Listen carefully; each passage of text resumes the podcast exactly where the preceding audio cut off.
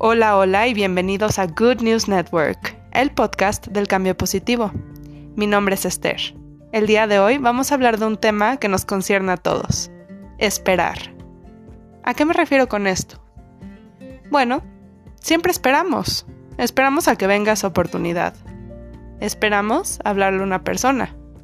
Esperamos a que alguien nos hable. Esperamos que las cosas mejoren Esperamos al lunes para empezar la dieta. Esperamos el fin de semana para dejar de trabajar.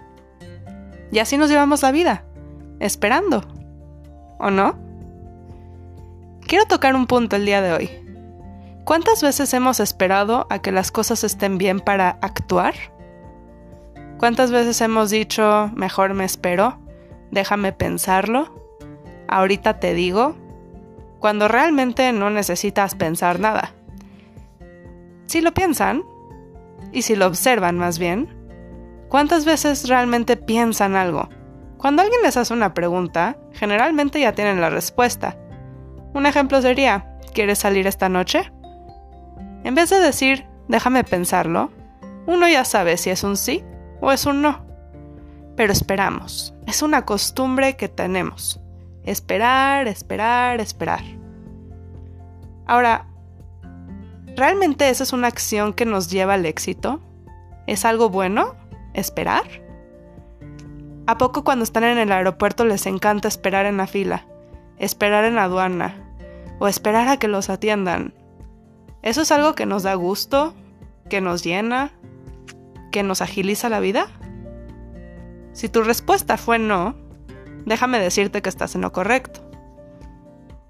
La gente está acostumbrada a esperar en algún punto de nuestras vidas puede ser que intentamos actuar y alguien nos paró o nosotros mismos nos frenamos y desde ese punto dejamos de actuar inmediatamente y comenzamos a esperar. Ahora, ¿qué pasaría si en vez de simplemente hacer que alguien más lo haga o eh, pedirle a Dios o a alguien que ocurra un milagro, ¿qué pasaría si lo hacemos nosotros? Si lo haces tú, si lo hago yo, si necesitas un trabajo, ¿para qué esperar una respuesta cuando puedes mandar más solicitudes? Preguntarles si ya tienen una respuesta. Si quieres que alguien te invite a salir y la persona no sabe que existes, ¿por qué no le hablas? Si quieres irte de vacaciones y no has encontrado un grupo con quien irte, estás esperando y luego ya no compraste el boleto. Como que dejamos la acción para después, la posponemos muy seguido. ¿Por qué no simplemente nos decidimos actuar? El punto de esto no es encontrar el por qué, sino simplemente hacerlo. Y ese es el reto de hoy. El reto de hoy es, encuentren algo que quieren hacer y háganlo, en vez de esperar a que ocurra. Porque la satisfacción más grande que he notado que uno encuentra es cuando hace las cosas por sí mismo.